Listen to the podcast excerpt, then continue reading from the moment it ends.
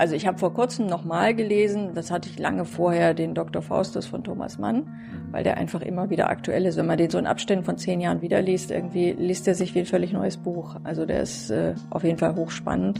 Also TV-Serien, also Game of Thrones oder sowas? sowas? Was müsste passieren, damit ähm, du in eine Koalition mit der äh, Kanzlerin gehst? mit Frau Merkel? Ja. Wen würdest du ins Gefängnis stecken? Was hältst du vom bedingungslosen Grundeinkommen? Das hatte ja nicht damit zu tun, dass man den Terrorismus bekämpfen wollte, sondern dass man Zugang, und zwar billigen Zugang vor allem zum Öl haben will. Das ist ja immer noch der Kern äh, der ganzen, des ganzen Engagements dort. Willst du keinen Zugang zu Öl haben? So, wir sind zurück im Bundestag bei Sarah Wagenknecht. Wie geht's? Ach, danke. Also Erholung ist anders, aber dafür gibt's ja die Osterpause. Was macht man da so? Also ich freue mich drauf, dass ich dann mal wieder Fahrrad fahre und mich in die Sonne lege, die hoffentlich scheint. Ja, und mich wirklich entspanne. Also da habe ich richtig frei. Liebe Hörer, hier sind Thilo und Tyler. Jung und Naiv gibt es ja nur durch eure Unterstützung. Hier gibt's keine Werbung, höchstens für uns selbst. Aber wie ihr uns unterstützen könnt oder sogar Produzenten werdet, erfahrt ihr in der Podcast-Beschreibung. Zum Beispiel per PayPal oder Überweisung. Und jetzt geht's weiter. Welche Fehler hast du in den letzten Wochen gemacht? Oh Gott, Sie kommt gleich mit den Fehlern. Man will doch lieber hören, was hat man alles noch. gut gemacht. Ja, oder ihr kommt gleich mit den Fehlern. Ja, also vielleicht habe ich mich einfach zu viel äh, mit Termin schlagen lassen. Ich glaube, inhaltlich, das müssen andere beurteilen, ob ich da Fehler gemacht habe. Das kann man selber immer schlecht sagen. Aber ich meine, manchmal realisiert man ja auch, dass man eigene Fehler gemacht hat. Also ich habe in den letzten Wochen natürlich viel Wahlkampf im Saarland gemacht. Ich denke, es war kein Fehler, dass wir gehofft haben und auch darauf gesetzt haben, dass es vielleicht dort einen Regierungswechsel gibt, dass wir uns auch daran beteiligen.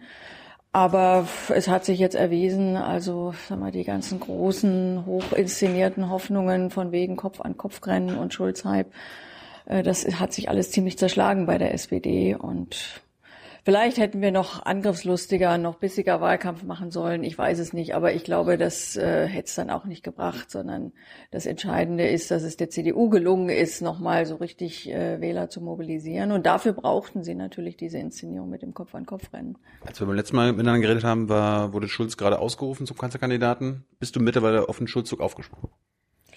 Also warum sollte ich aufspringen, wo offensichtlich sonst auch nicht allzu viele aufgesprungen sind? Nein, ich glaube, ich würde mir ja wünschen, also wenn der Schulz das, was er in seinen allerersten Ankündigungen so versprochen hat, er will jetzt für mehr soziale Gerechtigkeit sorgen, er will sich von der Agenda irgendwie distanzieren, wenn er das eingelöst hätte, wäre es gut. Nur jetzt ist er ja schon seit wirklich Wochen Kanzlerkandidat und es ist eigentlich nichts Konkretes gekommen. Also ich meine, wer an Hartz IV, wer an Rentenkürzungen, wer an prekären Jobs nicht wirklich was ändern will, der sollte eigentlich auch nicht von sozialer Gerechtigkeit reden. Hast du das Gefühl, dass er was verändern will? Also ich habe das Gefühl, dass die SPD das macht, was sie in jedem Wahlkampf bisher gemacht hat, dass sie da natürlich ihre sozialen Forderungen nach vorn stellt. Also vieles von dem, was Schulz jetzt vorschlägt, stand im Wahlprogramm 2013 auch. Hm. Und es gab danach eine Mehrheit, die das hätte umsetzen können im Bundestag. Also wenn man mal davon ausgeht, dass die Grünen das mitgetragen hätten, wir hätten sachgrundlose Befristung gerne verboten. Wir würden auch gerne was für Gleichstellung Mann und Frau tun. Also das, was er jetzt nach vorn stellt, war ja damals auch schon Thema. Nur er hat diese Mehrheit Mehrheit oder die SPD hat diese Mehrheit damals nicht genutzt. Und sie nutzt sie bis heute nicht. Und ich sehe natürlich schon eine große Diskrepanz zwischen quasi der außerparlamentarischen Schulzopposition und dem, was die SPD aktuell immer noch in der Großen Koalition macht. Also ich denke zum Beispiel an das geplante, an die geplante Grundgesetzänderung, die eine Verscherbelung von Autobahnen, sogar von Bundesfernstraßen ermöglichen soll. Wenn ich das zusammenzähle mit der Maut, die auch jetzt die SPD ja mit beschlossen hat, dann muss ich sagen, da ist das nächste große Privatisierungsprojekt geplant. Und das ist das ganze Gegenteil Gegenteil von sozialer Gerechtigkeit, wenn am Ende jeder Autofahrer abgezockt wird, äh, der irgendwo eine Autobahn äh, benutzen muss, vielleicht weil er einfach Pendler ist. Mhm. Und dass sich dann eben Versicherungen, Banken daran goldene Nasen verdienen sollen. Also das zeigt natürlich wieder mal, dass die Versicherungswirtschaft leider nicht nur die CDU, CSU schmiert, sondern offensichtlich auch ziemlichen Einfluss auf die SPD hat. Ich wollte mal drüber sprechen, die Linken, ihr wollt ja an die Regierung im Bund. Ne, wenn, wenn möglich Ach, mit den wollen. Also sagen wir, natürlich, wenn man in der Politik ist, muss man ja am Ende auch sagen, wenn die Gelegenheit ist, genau. wirklich Gesetze zu machen, dann will man sich daran beteiligen. Aber jetzt so als Herzensbedürfnis äh, ein Ministerium zu führen, so ist es jetzt dann doch nicht. Du willst ja nicht lebenslang Opposition sein. Ja, Opposition ist bequemer, aber ich sag mal, natürlich muss man, wenn man ernst äh, seinen politi politischen Job ernst nimmt, dann muss man natürlich auch bereit sein, wenn es die Chance gäbe, in einer Regierung eine andere Politik zu machen, dann das auch umsetzen. Allerdings sage ich nur dann, also wenn die SPD das ist ja leider daran geknüpft. Ich meine, die Linke wird keine 50 Prozent bekommen. Dann wäre Regieren natürlich schön und richtig gut. Aber wir müssen natürlich einen Partner in der SPD haben. Und nur wenn sie wirklich eine grundlegend andere Politik mittragen würde, die tatsächlich die Agenda 2010 entsorgt, also diese ganzen Gesetze mit Hartz IV, mit Niedriglohnjobs, äh, auch die Rentenkürzungen, vieles andere, wenn sie das wirklich zurücknehmen würde mit uns gemeinsam, wenn sie den Sozialstaat wiederherstellen würde, dann hätten wir einen Partner und dann würde ich das sehr gerne machen. Also, damit willst du den Wirtschaftsstandort Deutschland gefährden. Ist dir das klar? Ich habe jetzt gelernt, die letzten Wochen, die Agenda 2010 ist der Grund, warum es unserer Wirtschaft so gut geht. Naja, warum es den Eigentümern der Unternehmen so gut geht, ja. das kann man auf den Punkt bringen. Also wir haben tatsächlich dieses Jahr wieder Rekorddividenden, also über 30 Milliarden. Also um das mal plastisch zu machen, da kriegt zum Beispiel ein Geschwisterpaar Quant und Klatten, das sind die Erben äh, von BMW, also dieses, äh, dieser Unternehmerdynastie. Hast du, hast du letztes Mal schon gebracht? Tatsächlich? Ja. Aber jetzt haben sie es erst gekriegt, dass die wirklich, äh, sag mal, die haben drei Millionen am Tag. Also letztens war das ja nur quasi eine Erwartung, aber jetzt ist das äh, ausgezahlt. Drei Millionen Euro am Tag fürs Nichtstun. Äh, das kriegt ein BMW-Arbeiter im ganzen Leben nicht. Und ich finde, das zeigt natürlich wirklich, wer ist der Profiteur und wer ist der Leidtragende. Also, dass die Dividenden so hoch sind, hat ja damit zu tun, dass die Arbeit so schlecht bezahlt wird. Und deswegen muss man sagen, klar, die Agenda 2010, die ganzen Gesetze, die haben den Unternehmen viele Gewinne verschafft, die haben die Dividenden nach oben getrieben. Aber sie haben für die Beschäftigten und für die Mehrheit der Bevölkerung nichts äh, gebracht. Im Gegenteil, also jetzt hat ja sogar die Bundesregierung in ihrem Armuts- und Reichtumsbericht eine Zahl veröffentlicht, die ja eigentlich erschreckend ist, nämlich dass knapp die Hälfte der Bevölkerung heute in Deutschland weniger Einkommen hat als 1999. Knapp die Hälfte der Bevölkerung. Also das ist ja im Grunde ein Armutszeugnis für die gesamte Politik der letzten 20 Jahre. Vielleicht leisten die immer so wenig. Also Im, ja. Vergleich zu, Im Vergleich zu ja, 99? Dann frage ich mich allerdings, wer die Dividenden erarbeitet, die immer neue Rekorde erreichen, wenn die Leute so wenig leisten. Nein, Computer, das sind ja gerade, na, die Computer können keine Dividende erwirtschaften, da brauchst schon Leute, die arbeiten. Und gerade die am schlechtesten bezahlt sind, das sind ja auch vielfach Leute, die wirklich mit die wichtigsten Arbeiten leisten. Ich denke an die Altenpflege, an Krankenhäuser oder auch äh, Erziehungsarbeit, Kitas, auch in Schulen, in Grundschulen wird jetzt nicht gerade brillant bezahlt. Also es wird ja vielfach gerade das, was gesellschaftlich eigentlich sehr, sehr wichtig ist, sich um Kinder zu kümmern, sich um Kranke zu kümmern, sich um ältere Menschen zu kümmern, das wird am miserabelsten bezahlt. Und äh, das sind natürlich auch Weichenstellungen der letzten Jahre, einfach die ja auch dazu führen, dass jemand gezwungen wird, jede Arbeit anzunehmen. Also wenn du arbeitslos wirst, früher war das so, du musstest wirklich nur einen Job annehmen, der auf deinem Qualifikationsniveau war und der in etwa dem entsprach, was du vorher verdient hast. So, und jetzt musst du jede Arbeit, jede Drecksarbeit, jede scheißbezahlte Arbeit, jede untertariflich bezahlte Arbeit, Leiharbeit, alles musst du annehmen. Und damit macht der Staat sich natürlich selber zum Lohndrücker. Also er liefert sozusagen den Unternehmen äh, billige Arbeitskräfte. Und das ist der Haupteffekt der Politik der letzten Jahre. Und dass davon, also, sag mal, die Unternehmen was haben, ist klar, aber nicht das Land, nicht die Bevölkerung. Bleiben wir mal bei diesem Dividendenbeispiel. Drei Millionen Euro pro Tag. Was würdest du, wenn du könntest, wenn ihr da die Mehrheit hättet, wie würdet ihr das ändern? Ihr könnt ja keine Dividenden abschaffen, aber würdest du das besteuern, 50 Prozent, oder wie kann man sich das vorstellen? Was ja. würdest du am konkreten Beispiel Quant Dividende drei Millionen Euro pro Tag ändern? Also zunächst mal würde ich ändern, dass die Dividende gar nicht mehr so hoch sein könnte, weil wenn man den Arbeitsmarkt richtig reguliert, dann würden die Löhne wieder steigen. Also würden schon mal die Dividenden dadurch sinken. Und dann bin ich überzeugt, wir fordern ja für Einkommen über eine Million Euro eine Spitzensteuer von 75 Prozent. Also wer tatsächlich eine Million Euro und mehr verdient, das sind ja Spitzenverdiener extrem, hat ja so gut wie niemand. Aber eben dieses Geschwisterpaar hätte das. Äh, dann fordern wir diese Einkommen mit 75 Prozent zu besteuern. Das würde immer noch bedeuten, also wenn man das berechnet, 75 Prozent, wenn man drei Millionen am Tag hat, muss 75 davon abgeben Prozent, dann hat man immer noch 750.000. Also um gleich auch wieder dieses hysterische Geschrei von wegen, die Linke will den Reichen alles wegnehmen und dann werden die halbe Hartz-IV-Empfänger. Also da ist ja immer noch so viel übrig dass das ja selbst dann noch ein Gerechtigkeitsproblem ist. Aber immerhin würde der Staat dann mitverdienen, wenn derartige Einkommen ausgeschüttet werden. Und zwar in einer ziemlichen Größenordnung. Gibt es andere Wege?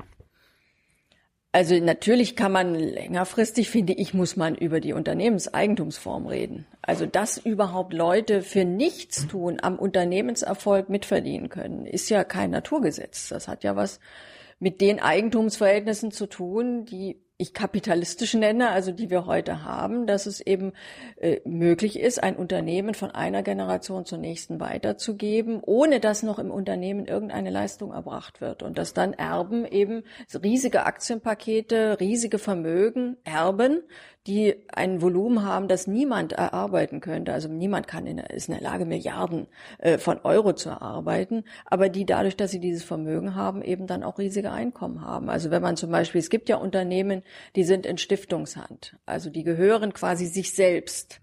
Und da gibt's keinen externen Eigentümer, der Druck macht, Dividenden auszuschütten. Da gibt's auch keinen Finanzhai, der so ein Unternehmen kaufen kann, weil das geht gar nicht, die sind nicht käuflich.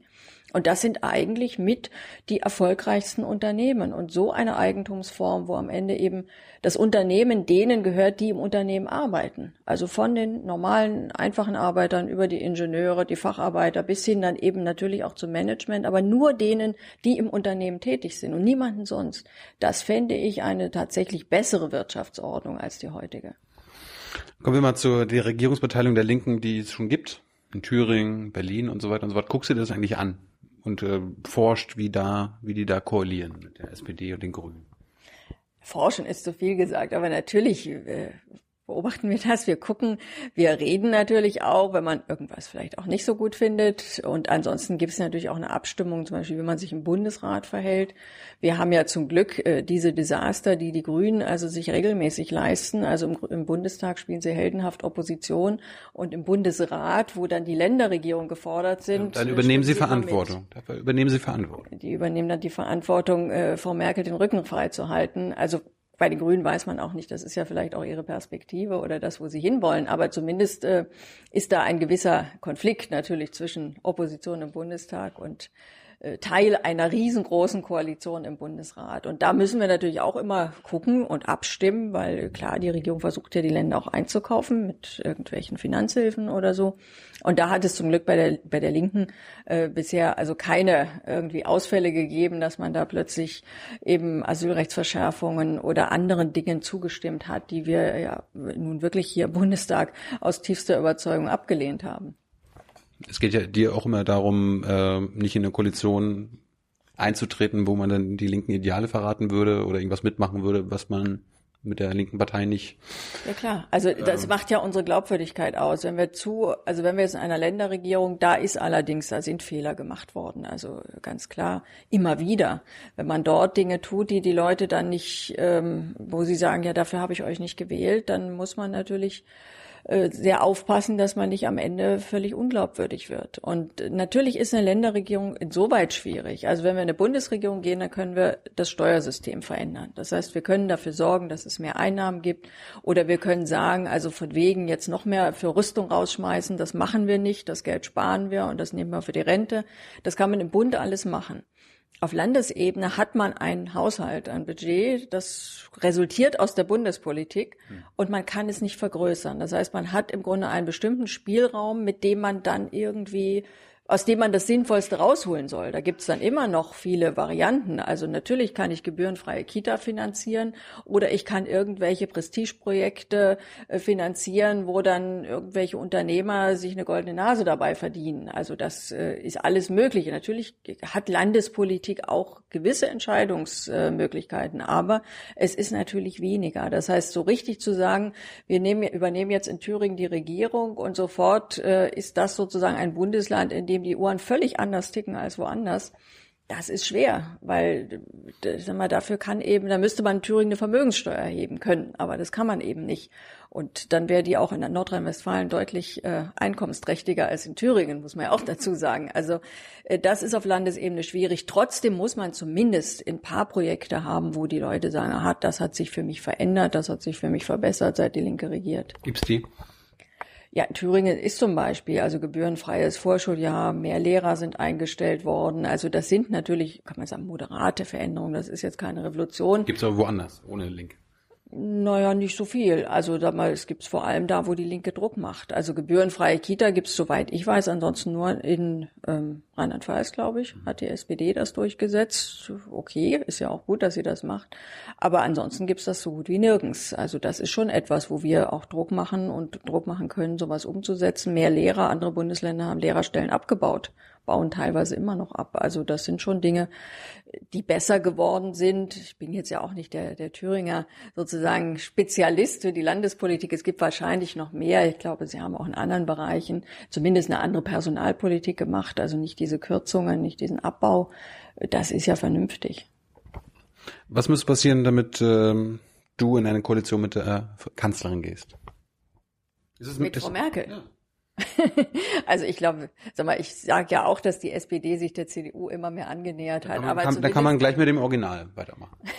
Nein, also ich glaube, das äh, kann man wirklich ausschließen, dass wir mit äh, Frau Merkel, zumal wir dann immer Herrn Seehofer noch im Gepäck hätten, äh, dass wir da eine Koalition eingehen. Das ist, äh, sag mal, da ist die Linke aber wirklich die einzige Partei, bei der man das immerhin noch ausschließen kann. Also bei den Grünen kann man es nicht mehr ausschließen, SPD sowieso nicht, äh, FDP ist klar.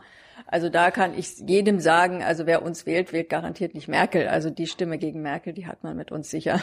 Ja, aber zum Beispiel Gysi hatte mir mal gesagt, wenn eine faschistische Gefahr bevorsteht, dann müsste man auch mit äh, Merkel und der CDU koalieren, um die abzuwenden. Also ich weiß nicht, ob man jetzt über irgendwelches Was wäre, wenn äh, diskutieren sollte. Also ich meine, die AfD ist eine trübe Truppe und ich wünsche mir, dass die nicht im Bundestag kommt und ich fürchte, dass sie reinkommt.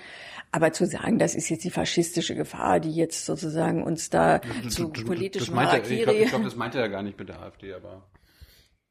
Also mal, über Gefahren äh, einer Diktatur. Also wir haben ja auch keinen Erdogan, der irgendwie jetzt anfängt in Deutschland die, die Journalisten und die Opposition ins Gefängnis zu werfen. Sollten wir das irgendwann mal haben und sollte das irgendwann mal spruchreif werden, da kann man über vieles reden. Nur das Problem ist ja eher, dass Merkels Politik, die allerdings ja die SPD mitträgt, die bereitet ja den Boden dafür, dass solche Parteien wie die AfD überhaupt Erfolg haben können. Also das sind ja die Unsicherheit, das ist ja die, diese Lebensängste von Menschen, die dann von rechts instrumentalisiert werden, die sie dann in ihre Nazi-Richtung äh, auch treiben können. Also ich würde mal sagen, wenn Deutschland ein wirklich sozial sicheres Land wäre, wo die Leute das Gefühl haben, sie haben Aufstiegsperspektiven, sie müssen keine Angst vor der Zukunft haben, dann hätten solche Truppen wie die AfD überhaupt keine Chance. Also so gesehen ist, ist Merkel eigentlich die Patin der AfD und deswegen wäre es völlig absurd zu sagen, äh, man muss mit ihr gemeinsam äh, jetzt sozusagen irgendwann Politik machen, um die AfD zu bekämpfen.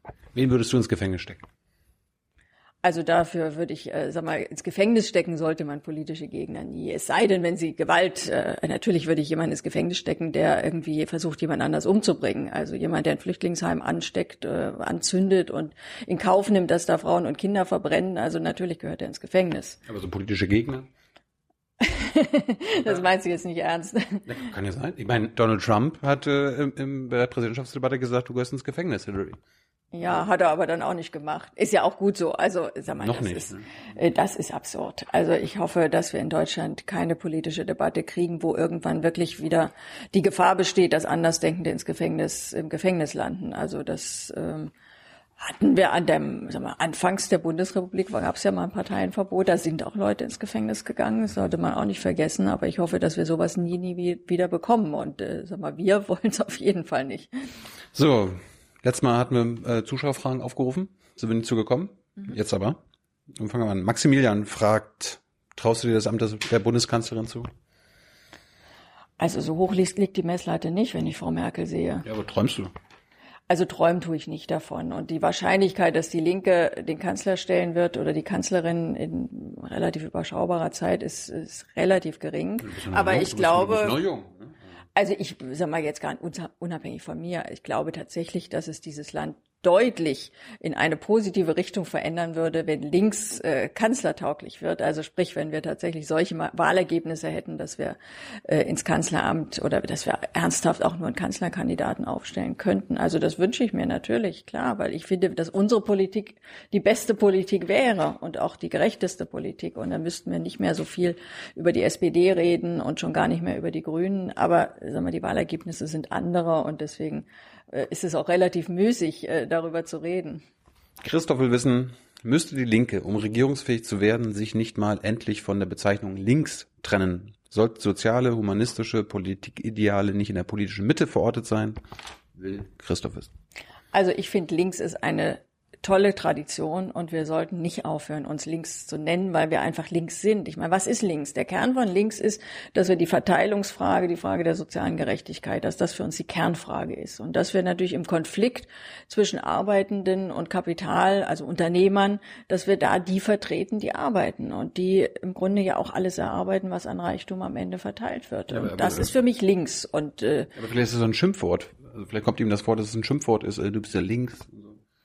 Na, das wäre schlimm. Also ich glaube, sag mal, ich hoffe, dass es heute noch so ist, dass Recht, du bist ein Rechter, dass das ein Schimpfwort ist. Früher war das eigentlich viel mehr noch so. Also eigentlich ist links etwas äh, lange Zeit gewesen. Das war so, äh, das haben sich viele angeheftet. So, und dass sich das leicht verändert hat, ist traurig. Aber ich finde, wir müssen wieder dafür stehen und auch dafür streiten, dass links etwas Positives ist, dass man sich nicht nur gerne dazu bekennt, sondern dass man auch ein bisschen stolz drauf ist, wenn man links ist und nicht mitschwimmt in diesem ganzen Mainstream, der ja so viel Unheil angerichtet hat. Also ich meine, die Entwicklung der letzten Jahre, die Politik der Großen Koalition, die haben ja dieses Land nicht irgendwie nach vorn gebracht. Die haben so viel an, an Üblem äh, im Ergebnis, ob das die steigende Armut ist, ob das die wirklich auch verzweifelte Situation alleinerziehender Frauen vielfach ist, ob das äh, auch die Angst ist von vielen Älteren, wenn sie in die Rente kommen, dass sie eben keine Absicherung mehr haben. Das ist doch keine Entwicklung, auf die man stolz sein kann. Und ich finde, links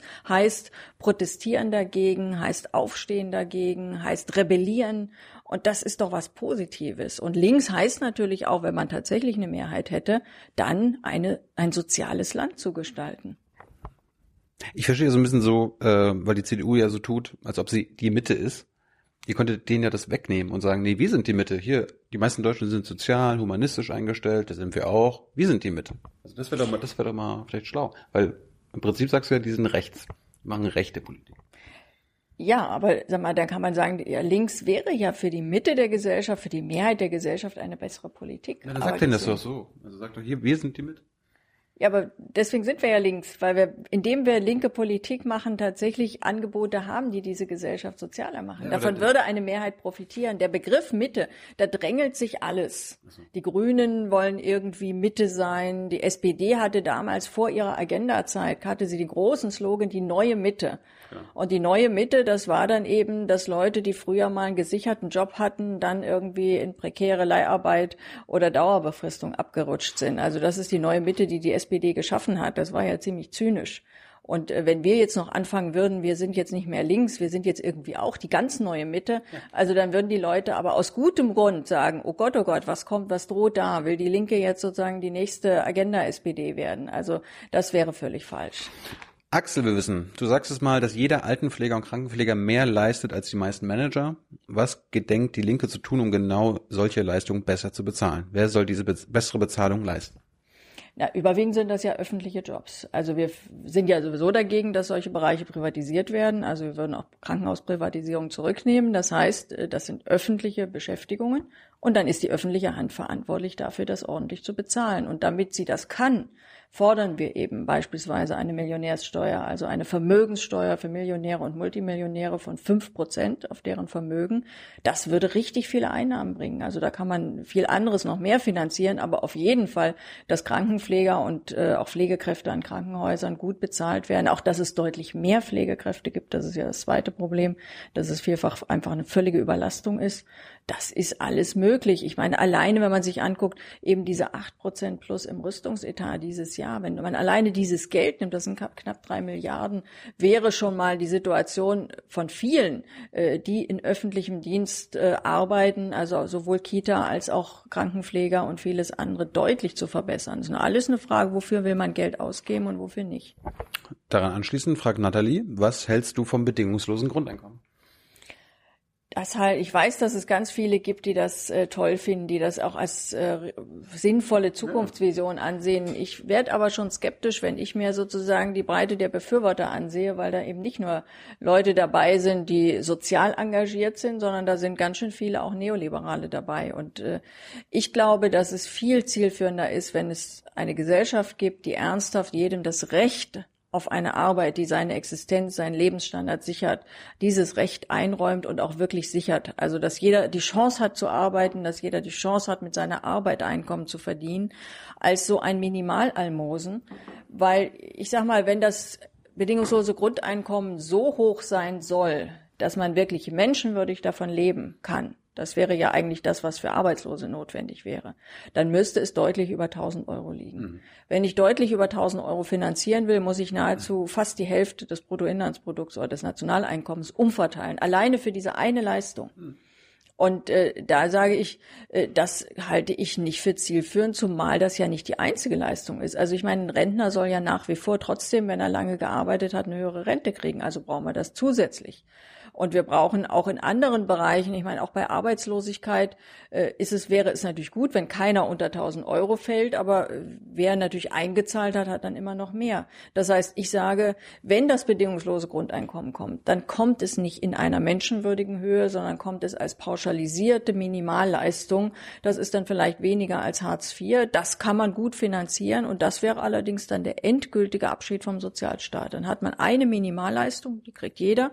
Dann gibt's keine ordentliche Rente mehr, da muss man sich dann selber vorsorgen. Das ist ja jetzt schon, also wir gehen ja schon in die Richtung, bei der Rente zum Beispiel. Haben ja die wenigsten noch Aussicht, irgendwie mehr zu kriegen als eine Minimalversorgung. Auch bei der Arbeitslosenversicherung fällt ja kaum noch einer, also es sind ja noch ein Drittel der Arbeitslosen, die überhaupt Arbeitslosengeld 1 bekommen. Alle anderen fallen direkt in Hartz IV, also in die Minimalversicherung. Und das ist aber genau der falsche Weg. Also der Sozialstaat war ja mal anders gedacht. Der war ja so gedacht, dass er wirklich absichert und den Lebensstandard sichert, wenn man krank wird, wenn man alt wird oder wenn man arbeitslos wird. Und mhm. das finde ich das bessere System.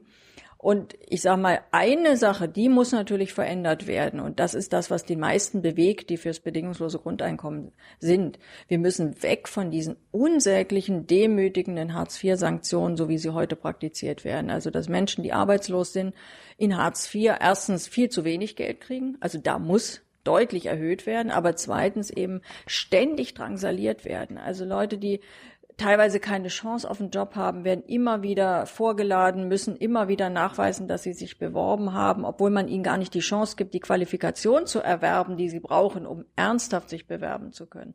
Oder äh, wir haben den ständigen Druck dann eben, dass wenn einer mal nicht hingegangen ist, dann wird er sanktioniert, also wird noch vom Existenzminimum gekürzt. Wenn ich kenne einen Fall, eine alleinerziehende Mutter, wo hat Sanktionen bekommen, weil sie eine Schichtarbeit nicht angenommen hat, obwohl sie überhaupt keine Chance gehabt hätte, ihr Kind irgendwie bei Nachtschicht irgendwie äh, versorgen zu lassen. Also es ging gar nicht. Und trotzdem wurde das sanktioniert. Und diese Sanktionen, diese Mühle, dieses äh, auch wirklich dieser Psychoterror, der mit Hartz-IV-Beziehern stattfindet heutzutage, das muss abgestellt werden. Aber dafür brauchen wir kein bedingungsloses Grundeinkommen, sondern eine ordentliche Arbeitslosenversicherung. Ich meine, die meisten Sympathisanten vom BGE die denken ja nicht daran, dass es so auf Hartz-IV-Niveau ist, sondern wie du schon sagst, ja, 1000, 1500 Euro sogar. 1500, da muss man zwei Drittel des, des Nettoeinkommens umverteilen. Also das ist ja kein, also sag mal, es muss ja immer einer bezahlen. Also es klingt ja so das, schön. Das, das, das, lassen, das lassen wir mal beiseite. Aber die Idee an sich ist ja, was ich auch sympathisch finde, dass man dadurch nicht mehr gezwungen wird, arbeiten zu müssen, sondern ich kann mir aussuchen, ob ich arbeiten will und was ich arbeiten will. Und du bist ja, ich meine, wenn man Marx liest, äh, Marx hat das ja auch so gebracht. Also in, in, in, ja, in, in, das war aber seine Utopie des Kommunismus. Also er hat ja gesagt, zunächst mal streben wir Sozialismus an. Und da war ja Marx ganz tough. Da hat er gesagt, Sozialismus ist ein Leistungsprinzip. Also Sozialismus ist eine Leistungsgesellschaft. Äh, es gibt keine leistungslosen Einkommen mehr, also keine Quant und Klatten, die also drei Millionen am Tag für nichts beziehen. Die mhm. gibt's nicht mehr. Aber jeder muss sozusagen arbeiten und mit seiner Arbeit äh, sein Einkommen verdienen. Und das ist dann eben auch so das Einkommen, was er erarbeitet. Und das war Marxens äh, Vorstellung vom Sozialismus. Und dann hat er gesagt, gesagt, na gut, so richtig human ist das natürlich auch alles nicht, weil Menschen sind unterschiedlich leistungsfähig. Deswegen hat er ja dann so als ferne Utopie den Kommunismus. Da hat sozusagen niemand mehr Leistungsdruck, jeder macht, was er will und äh, alle kriegen ähnliches Einkommen, weil es gar kein Geld mehr gibt. Also man geht in den Laden und holt sich, was man braucht. Ja, also, also, das klingt schön. Das ist auch als ferne Utopie. Vielleicht wird es irgendwann mal so sein. Aber ich muss ganz ehrlich sagen, so wie wir heute gestrickt sind, so wie Menschen sich heute verhalten, würde das aus, ist das ausgeschlossen, dass das funktioniert. Aber, aber wir brauchen doch Utopien. Ich meine, du warst selbst bei Precht. Precht hat ja vorgeworfen, wo sind denn die Utopien? Das wäre doch mal eine Utopie. Na, Also für mich ist es schon nicht eine Utopie, aber eine äh, sehr visionäre Zielstellung zu sagen, wir müssen den Kapitalismus überwinden. Also wenn wir wenigstens äh, eine Situation Dadurch, dadurch haben, vielleicht. Das glaube ich nicht, weil ich denke, sag mal, wenn man sagt, man muss nicht mehr arbeiten, man sucht sich's aus. Das heißt ja, aber andere müssen für einen dann arbeiten. Also wenn ich sag mal gesund bin, wenn ich fit bin und sage, aber ich will lieber die 1500 Euro und leg mich auf die Couch, dann sei, heißt das ja, äh, da muss irgendjemand anders mir im Monat diese 1500 Euro erarbeiten. Die fallen ja nicht vom Himmel. Und das ist schon also auch eine gewisse Ungerechtigkeit. Also ich finde schon, dass jeder äh, einerseits äh, schon angehalten wäre zu arbeiten. Und das Problem heute ist ja nicht, wer heute arbeitslos ist, der hat ja überwiegend nicht das Problem, dass er keine Lust hat zu arbeiten, sondern dass er keine Chance hat, einen ordentlichen Job zu finden. Genau. Das ist doch das Kernproblem. Also das bedingungslose Grundeinkommen diskutiert eigentlich über eine Frage, die so gar nicht steht. Also die, die Frage ist nicht, äh, wollen die Leute arbeiten, sondern haben sie eine Möglichkeit? Und das Üble heute an der ganzen offiziellen Demagogie ist ja, dass man es so darstellt, als wären die Arbeitslosen faul, als würden sie einfach keine Lust haben zu arbeiten. Und das ist ja gerade falsch, sondern sie, sie, viele machen ja wirklich Kopfstände, um wieder einen Job zu bekommen und sie bekommen keinen und dann werden sie noch mit Hartz IV gedemütigt. Und aber, deswegen aber, aber, aber das unterstellst du doch denen dann auch, äh, die wollen dann nicht mehr arbeiten, wenn sie das BGE bekommen. Und aber das wäre doch gut. Das, ha, sie das hast du ja gerade als Argument gesagt, dass das bei BGE deswegen so toll ist, weil jemand, der nicht arbeiten will, dann nicht arbeiten muss. das ist Freiheit, genau. Also die, die Freiheit, nicht arbeiten zu müssen. Das ist doch, das ist doch ein schöner Freiheitsbegriff, oder nicht? Na, aber das ist dann auch die Freiheit, andere für sich arbeiten zu lassen. Also wir haben heute auch schon Leute, die nicht arbeiten müssen. Also die, die eben sehr großes Vermögen haben, die müssen auch nicht arbeiten, weil die haben können davon leben, dass sie Erträge bekommen, also andere für sie arbeiten. Und ich will eine Gesellschaft, wo man nicht mehr von der Arbeit anderer lebt, es sei denn, natürlich, wenn jemand krank ist, dann ist es ein Anspruch an die Gesellschaft, dass, dass jemand menschenwürdig gesichert wird oder wenn jemand aus anderen Gründen nicht arbeitsfähig ist. Äh, Das ist, oder eben heutzutage ist es ja so, viele eben keine Chance haben zu arbeiten, dann muss man sie auch menschenwürdig absichern und nicht mit Minimalbeträgen. Aber ich will ja eine Gesellschaft, wo man gerade in diese Situation zumindest längerfristig nicht mehr kommt, also wo niemand mehr dauerarbeitslos sein muss, weil er eben immer wieder auch Möglichkeiten bekommt, wirklich sich so zu qualifizieren, dass er einen neuen Job findet. Und jeder Mensch hat äh, so viel Begabung, so viel Fähigkeiten. Es ist auch einfach eine, eine unglaubliche Verschwendung zu sagen, Leute sollen einfach zu Hause bleiben. Also ich halte das für eine völlige das- aber- falsche Diskussion. Aber das Also, sagt doch keiner. Also äh, nur weil du Geld bekommst, heißt es doch nicht, dass äh, du zu Hause bleiben sollst, sondern einfach nur, du musst da nicht jeden Scheißjob mehr annehmen, sondern kannst dir aussuchen, für wen du arbeitest. Und wenn du für das niemanden arbeiten willst, dann, schon- dann macht man selber was. Nee, nee, also dass du nicht jeden scheiß Job annimmst. Das war sogar so, als wir noch eine ordentliche Arbeitslosenversicherung hatten. Da hast du Arbeitslosengeld gekriegt für eine längere Zeit und es gab keinerlei Druck, dass du einen schlecht bezahlten, untertariflich bezahlten Job oder einen unter deiner Qualifikation annehmen musstest. Die gab's nicht. Das ist ja ein Gesetz gewesen, was irgendwann verändert wurde. Also früher waren die Zumutbarkeitsregeln so, dass du wirklich nur Arbeit annehmen musstest, die dich dann eben zu einem Einkommen auch gebracht hat, wie du es vorher hattest, die mit deiner Qualifikation übereinstimmt. Ich finde, so eine Arbeit sollte man dann auch annehmen. Also da wäre ich auch nicht dafür, dass dann jemand sagt, oh, er hat einfach keine Lust, er braucht jetzt mal drei Jahre Auszeit. Also, dass dann die Gesellschaft das mit 1500 Euro im Monat finanziert, das ist dann doch ein bisschen viel verlangt, finde ich. Was würdest du machen, wenn du nicht mehr Politikerin wärst? Also was für ein Job? würde ich Bücher schreiben oder überhaupt veröffentlichen, also so wie ich es früher gemacht habe. Das ist, also eigentlich liegt mir das viel mehr, weil das Autorin äh, also. Autorin, also weil man dann einfach viel mehr Zeit auch zum Denken hat, viel mehr Zeit zum Reflektieren, viel mehr Zeit zum Lesen auch. Also um zu schreiben muss man ja auch ganz viel lesen. Also ich fand das früher eigentlich sehr schön. Was liest du gerade? Ja, jetzt lese ich eben viel zu wenig. Also ich habe vor kurzem das Büchlein von Ulrich Schneider gelesen zu Kein Wohlstand für alle oder ich habe auch gerade verschiedene Bücher bei mir zu Hause, zum Beispiel von Stegemann, äh, ein sehr gutes Buch, Das Gespenst des Populismus, da habe ich jetzt gerade angefangen, also der wirklich sich, äh, finde ich, sehr detailliert äh, mit dieser dümmlichen öffentlichen Debatte auseinandersetzt, was ist eigentlich Populismus und was nicht, und der vor allem den neoliberalen Populismus ins Zentrum stellt, der ja eben genau das, also wenn man vom Populismus redet, Verkürzung, Ideologie, äh, die Botschaft alternativlos, das ist ja alles auch Populismus. Also das ist ein richtig gutes Buch. Also beide Bücher kann ich empfehlen. Liest du Romane? Ich habe früher viel Romane gelesen. Jetzt lese ich sie, wenn ich Urlaub habe. Was war der letzte? Oh, also ich habe vor kurzem nochmal gelesen, das hatte ich lange vorher, den Dr. Faustus von Thomas Mann, mhm. weil der einfach immer wieder aktuell ist. Wenn man den so in Abständen von zehn Jahren wieder liest, irgendwie liest er sich wie ein völlig neues Buch. Also der ist äh, auf jeden Fall hochspannend. Also TV-Serien und so? Game of Thrones oder sowas? Guckst du sowas? Nee, habe ich keine Zeit. Ehrlich gesagt, dafür brauche ich auch die Zeit nicht. Das Einzige, was ich ein bisschen gucke im Winter, wenn ich Sport mache, also im Winter mache ich ja zu Hause Sport mhm. und dann gucke ich irgendwelche Krimis, weil wenn man Sport macht, kann man nicht so allzu äh, anspruchsvolle Dinge irgendwie äh, verkraften. Bist du, bist du ein Tatort-Fan? Wenn sie gut sind. Manche sind auch wirklich öde. Das weißt, Aber du, ja vorher, das weißt du ja vorher nicht. Ja, das ist eben das, das Problem, dass man dann trotzdem meistens bis zum Schluss guckt. Aber äh, also ich gucke das wirklich nur, wenn ich Sport mache. Also sonst würde ich mir die Zeit dafür nicht nehmen. Mirko, wir wissen, was ist dein bestes Argument? Eines bitte. Äh, ihn als unentschlossenen Wähler zwischen den Grünen und den Linken für die Linke zu entscheiden. Ja, wenn er will, äh, dass äh, Merkel und Merkels Politik wirklich abgewählt wird. Äh, die Grünen können sich alles vorstellen. Die Linke wird garantiert nur für eine andere Politik zur Verfügung stehen als Bundesregierung. Und ansonsten sind wir eben Opposition. Also wer will, dass dieses Land sozialer wird, der kann die Grünen auf jeden Fall nicht mehr wählen. Janik will wissen, was muss die Linke tun, um in der breiten Bevölkerung endlich ernst genommen zu werden und nicht lediglich als realitätsferne Kommunisten, sondern als regierungsfähig zu gelten? Und woran liegt dieser Umstand bisher?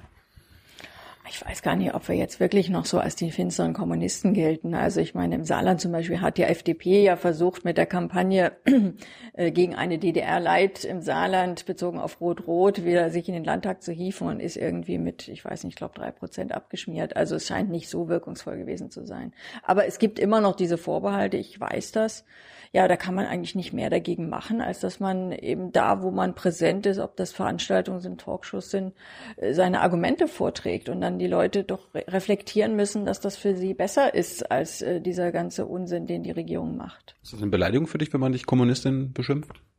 Nein, das ist keine Beleidigung, weil es kommt immer darauf an, was jeder darunter versteht. Also klar, wenn man das so benutzt, dass man damit meint, also das ist irgendwie so eine Nachfahrin von Stalin und, und Honecker, dann ist es natürlich beleidigend gemeint. Aber der Begriff Kommunismus, der ist ja viel, viel älter. Und ich meine, zu Marxens Zeit, der Bund der Kommunisten, äh, das waren ja aufrechte Leute, das waren ja nicht irgendwelche äh, finsteren Gestalten, die, die, die Schlimmes im Schilde führten, sondern die hatten ja wirklich äh, Visionen, die haben gekämpft für Gerechtigkeit. Also das ist ja auch eine sehr, sehr positive und sehr, sehr große Tradition. Jonas, wir wissen, warum lehnst du auch UN-mandatierte Missionen ab? Wie verhältst du dich dann gegenüber vergleichbaren Fällen wie beispielsweise dem Genozid in Ruanda? Also das Problem mit den UN-mandatierten Missionen ist, dass sie genauso auch missbraucht wurden für Krieg. Also zum Beispiel Libyen ist eigentlich mit eines der jüngsten Beispiele. Damals die Bombardierung von Libyen hatte ein UN-Mandat. Und hat die Bundesregierung nicht mitgemacht? Das war löblich. Also das war tatsächlich eine der ganz wenigen Leistungen, die die FDP mal äh, im Positiven vollbracht hat, weil das war das war ja tatsächlich Westerwelle, das war ja nicht Merkel. Merkel wollte ja. Also äh, aber es war sozusagen ein Einsatz, der nur Schaden angerichtet hat. Also man hat ja damals Gaddafi gestürzt, man hat das Land äh, in, in völliges, also ein völlig desolates Land daraus gemacht, ein Failed State. Heute ist dort der, der islamische Staat ziemlich stark geworden, äh, breitet sich immer mehr aus und das zeigt eben, also der Umstand, ich meine, wann gibt es ein UN-Mandat? Ein UN-Mandat gibt es dann, wenn sich eben die großen Mächte, also eben nicht nur USA und äh, Großbritannien, sondern eben auf der anderen Seite auch Russland, China mal einig sind. Äh, also mein Vertrauen, dass das dann was Gutes ist, nur weil die sich einig sind, äh, muss ich sagen, ist wirklich gleich null. Das heißt, äh, es gibt ja immer weniger UN-Mandate, weil sie sich meistens nicht einig sind. Aber dass sie mal was zusammen machen, wenn sie mal einen Krieg zusammen machen, das ist lange noch keine, kein Ausweis dafür, dass der Krieg sinnvoll ist. Und dafür gibt's ja eben genügend Beispiele. Und zum Beispiel jetzt Ruanda, da muss man, das wird ja immer wieder auch zitiert als Beispiel, ja, da müsste man doch eingreifen. Ja, sicher, aber da hätte man natürlich schon vorher eingreifen können. Der ganze Konflikt ist doch vom, von, das ist ein Stellvertreterkonflikt gewesen, auch zwischen USA und Frankreich. Das heißt, beide haben unterschiedliche Rebellengruppen hochgerüstet und damit überhaupt erst die Voraussetzung geschaffen, dass es ein solches Abschlachten geben konnte. Also wenn man jetzt sagt, zum Beispiel konsequenter Stopp von Waffenexporten in Spannungsgebiete. Das wäre eine viel, viel wirkungsvollere Strategie, als zu sagen, wir rüsten die erstmal alle richtig hoch, auch in Syrien, auch der Westen, auch islamistische Rebellen hochgerüstet. Bis heute die Türkei, ein NATO-Staat, unterstützt islamistische Terrorbanden in Syrien. Also wir rüsten die erstmal alle hoch und wenn sie sich dann gegenseitig quasi äh, ermorden, dann sagen wir, aber jetzt müssen wir dort reingehen, weil wir dürfen ja nicht zuschauen, wie das Morden stattfindet. Ähm, ich gehe mal von aus, dass du gegen die Anti-ISIS-Koalition ist, die also ja, schon der Begriff ist eine Lüge, Anti-ISIS-Koalition, weil, äh, sag mal, gegen wen wird der Krieg geführt? Dort fallen Bomben, da, da sterben Zivilisten. Erst jüngst wieder äh, ist mit einer Riesenexplosion sind äh, mehrere hundert Leute umgekommen auf kleinen Dörfern. Immer wieder gibt's dann mal kleine Meldungen, 30 Zivilisten, 40 Zivilisten in der Schule. Äh, das ist so ein barbarischer Krieg. Also das ist ein Unglück, Sarah. Ich habe gestern der Regierungssprecher meint, das ist ein Unglück, was da passiert. Wenn die Russen in Aleppo das ist Absicht das ist und willentlich, aber was unsere Koalition macht, ist Unglück. Ja, aber das, sag mal, man kann das ja mit dem Begriff bezeichnen. Das ist für die Bevölkerung tatsächlich ein riesiges Unglück. Man kann aber auch sagen, es ist ein furchtbares Morden. Und äh, es ist, sag mal, wenn man dort Zivilisten umbringt, äh, ich will ja gar nicht unterstellen, sag mal, das Problem dieser Kriege ist ja, das war bei Russland das Problem, genau wie im Westen. Der, der islamische Staat hat ja die Strategie, sich hinter zivilen Schutzschilden quasi zu verstecken. Also der geht in Krankenhäuser, der geht in Schulen weil er dann natürlich äh, für die, die gegen ihn Krieg führen wollen, immer das Dilemma hat, äh, die können ihn nur bombardieren, wenn sie die zivilen Opfer in Kauf nehmen. So, und deswegen, das zeigt einfach den ganzen, die ganze den ganzen Irrsinn dieser militärischen Strategie, weil wenn ich sage, ich will Terroristen bekämpfen und ich führe einen Krieg, der vor allem Zivilisten das Leben kostet, dann stärke ich am Ende die Terroristen. Weil für jeden Terroristen, den ich vielleicht auch mit einer Bombe mittreffe, wachsen zehn nach. Weil dadurch, dass Menschen eben ihre Kinder verlieren, ihre Frauen, ihre Männer verlieren, hassen sie doch die, die diesen Krieg führen. Das würden wir ja ganz genauso machen. Also wenn man sich vorstellt, hier würde plötzlich einer Bomben werfen, also nehmen wir mal an, die USA würden jetzt in Deutschland so hausen, wie sie das in Pakistan tun. Das hieße, dass sie, wenn sie zum Beispiel damals bei dem Amri äh, gesagt hätten, okay, da ist ein Terrorist, der wohnt meinetwegen in irgendeiner Siedlung, äh, da sind auch ein paar Leute ringsrum, aber wir schicken jetzt eine Drohne und die Drohne bombardiert das Haus, wo wir den Amri vermuten. Äh, dann hätte man vielleicht den Berliner Anschlag dadurch verhindert, dass Amri auch mit der Bombe getroffen wäre, aber in dem Haus wären vielleicht noch, ja, sage ich mal, 50 oder auch 100 andere Menschen, Zivilisten, ums Leben gekommen. Also niemand würde sowas in Europa als eine sinnvolle Antiterrorstrategie ansehen. Äh, ich meine jetzt mal einen ganz konkreten Fall. Und äh, das machen die aber in Afghanistan, das machen sie in Pakistan, das machen sie im Jemen. Das heißt, sie, sie schicken Drohnen, Sie bombardieren Häuser auf den vagen Verdacht, dass da irgendein Terrorist sich aufhält. Manchmal ist überhaupt kein Terrorist da, da sind es nur Zivilisten. Und so schüren sie den Hass und äh, verstärken im Grunde am Ende den Zulauf für den IS. Was wäre dann deine Strategie? Klar, Waffenexporte einstellen, da nicht selber bombardieren, aber wie würdest du denn ISIS besiegen wollen? Also ich glaube, dass es gar kein Problem wäre, ISIS zu besiegen, wenn man sie wirklich von allem abklemmen würde, was Finanzen und Waffen angeht. Also die leben ja auch, sagen wir auch, ja, weil, also zum Beispiel finanziell, dass der IS ein bisschen, der hat ja Rückhalt in der Bevölkerung, sonst könnte er sich ja nicht halten. Das hat er auch dadurch, dass er teilweise so, eine Art soziales System aufgebaut hat. Also der macht dann so Zahlungen an Familien und sowas. So, und wie finanziert er das? Er finanziert das mit Ölschmuggel. Jeder weiß seit langem, dass dieser Ölschmuggel vielfach über die türkische Grenze läuft die Türkei hat, äh, es wäre ein leichtes, das zu verhindern. Also ich meine, die können verhindern, zum Beispiel, dass Flüchtlinge über diese Grenze kommen. Das schaffen sie perfekt. Aber irgendwie den Ölschmuggel des IS können sie angeblich nicht verhindern. Das ist absurd. Und der IS lebt auch davon, dass sie ständig Nachschub kriegen, auch Waffennachschub und äh, auch Kämpfernachschub. Also da gehen ja ständig voll bewaffnete Dschihadisten eben nach Syrien. So und die kommen nur dahin, weil sie zum Beispiel durch die Türkei durchgehen. Also das, das ließe sich alles verändern. Und das Allereinfachste wäre ja noch nicht mal das wird gemacht. Der IS, da sind ja Banken im IS-Gebiet. Die Banken, ich habe mal in der Bundesregierung nachgefragt, weil mich das interessiert hat, diese IS-Banken, zum Beispiel Mosul und anderswo Raqqa, äh, die sind ganz normal am europäischen Zahlungsverkehr angeschlossen.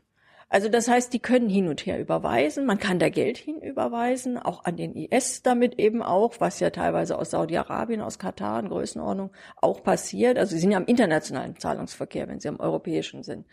Und das wäre, das hat mir hier der wissenschaftliche Dienst des Bundestages bestätigt, es wäre ein leichtes, sie zu kappen, also mhm. zu verhindern, dass Terrorgeld in IS-Gebiete reingeht und eben dadurch auch den IS finanziert. Also man hat so viele Möglichkeiten. Gewalt, also du setzt auf gewaltfreie Möglichkeiten. Du würdest nicht Gewalt mit Gewalt na, wenn, dann müssen das die Menschen vor Ort, also die Staaten, wo der IS sich ausbreitet. Also natürlich, wenn wir jetzt in Deutschland plötzlich ein Kalifat hätten, dann würde man sicherlich vor Ort dagegen vorgehen, aber doch nicht dadurch, dass internationale Mächte Bombardierungen durchführen. Aber sondern, wir meinen es doch nur gut. Na, das würde ich in Frage stellen, weil ich würde mal sagen, es geht auch gar nicht um den IS. Es geht letztlich darum, dass dort in der Region attraktive Rohstoffe sind. Es geht um Einflusssphären.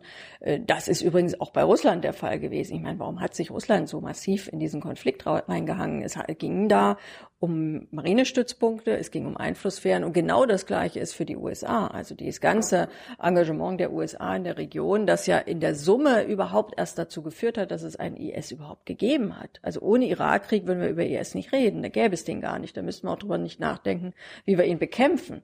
Also das hatte ja nicht damit zu tun, dass man den Terrorismus bekämpfen wollte, sondern dass man Zugang, und zwar billigen Zugang vor allem zum Öl haben will. Das ist ja immer noch der Kern äh, der ganzen, des ganzen Engagements dort. Willst du keinen Zugang zu Öl haben? Also braucht, also, braucht Deutschland keinen Zugang zum Öl? Na, die Frage ist ja, ob wir Zugang zu Rohstoffen uns nur dadurch sichern können, dass wir Kriege führen. Wir können natürlich auch ordentlich bezahlen und dann importieren wir Rohstoffe. Und äh, beispielsweise Russland liefert uns Gas, äh, liefert uns auch teilweise Öl. Also wenn man da nicht ständig die Beziehung verschlechtern würden, hätten wir da auch die Rohstoffversorgung von Europa zumindest zu wichtigen Teilen sichergestellt. Also es ist ja nicht unbedingt notwendig, auch bei anderen Rohstoffen, seltenen Erden, äh, dass man da also nach Afrika und anderswohin äh, seine Truppen äh, schickt, das ist ja eigentlich eher Kolonialzeitalter. Wir gucken mal, wo was Wertvolles liegt und dann besetzen wir das Land. Also ich dachte eigentlich, die heutige Welt sei da ein Stück weiter, aber sind wir eben leider nicht. Hast du im Bundestag schon mal jemals für ein Bundestagsmandat gestimmt? Nein. Noch nie.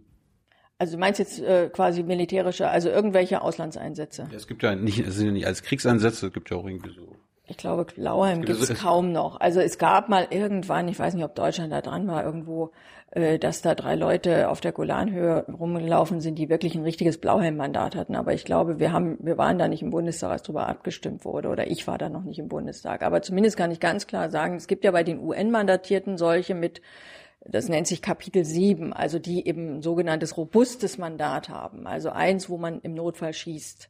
Und solchen Einsätzen, erst recht äh, natürlich den völkerrechtswidrigen ohne Mandat, äh, solchen habe ich noch nie zugestimmt.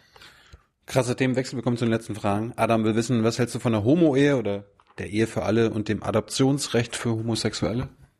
Ja, ich finde, das ist längst überfällig. Also das ist, sag mal, jeder soll die Freiheit haben, so zu leben, wie er möchte. Und wer als Mann mit einem Mann zusammenleben möchte oder als Frau mit einer Frau, da finde ich, hat der Staat nicht das Recht zu sagen, du hast aber dann deutlich weniger Möglichkeiten. Äh, geht ja um Eheplattensplitting und solche Dinge. Also ich finde, das muss gleichgestellt sein. Das ist einfach Bedingung einer modernen Gesellschaft. Und äh, ich bin sehr froh, dass wir da also diesen alten äh, reaktionären äh, äh, Trend Trend, der, der ja lange noch im Strafrecht, selbst in der Bundesrepublik verankert war, also dass irgendwie Homosexualität strafbar war, dass wir das hinter uns gelassen haben. Liebe Hörer, hier sind Thilo und Tyler. Jung und naiv gibt es ja nur durch eure Unterstützung. Hier gibt's keine Werbung, höchstens für uns selbst. Aber wie ihr uns unterstützen könnt oder sogar Produzenten werdet, erfahrt ihr in der Podcast-Beschreibung. Zum Beispiel per PayPal oder Überweisung. Und jetzt geht's weiter.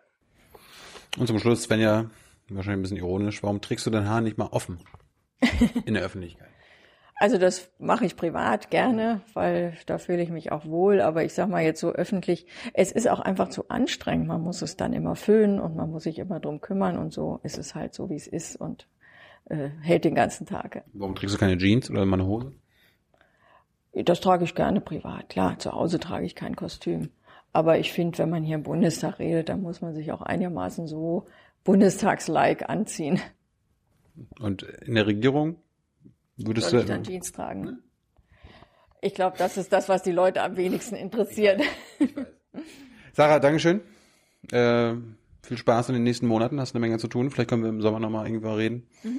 Und bis dato.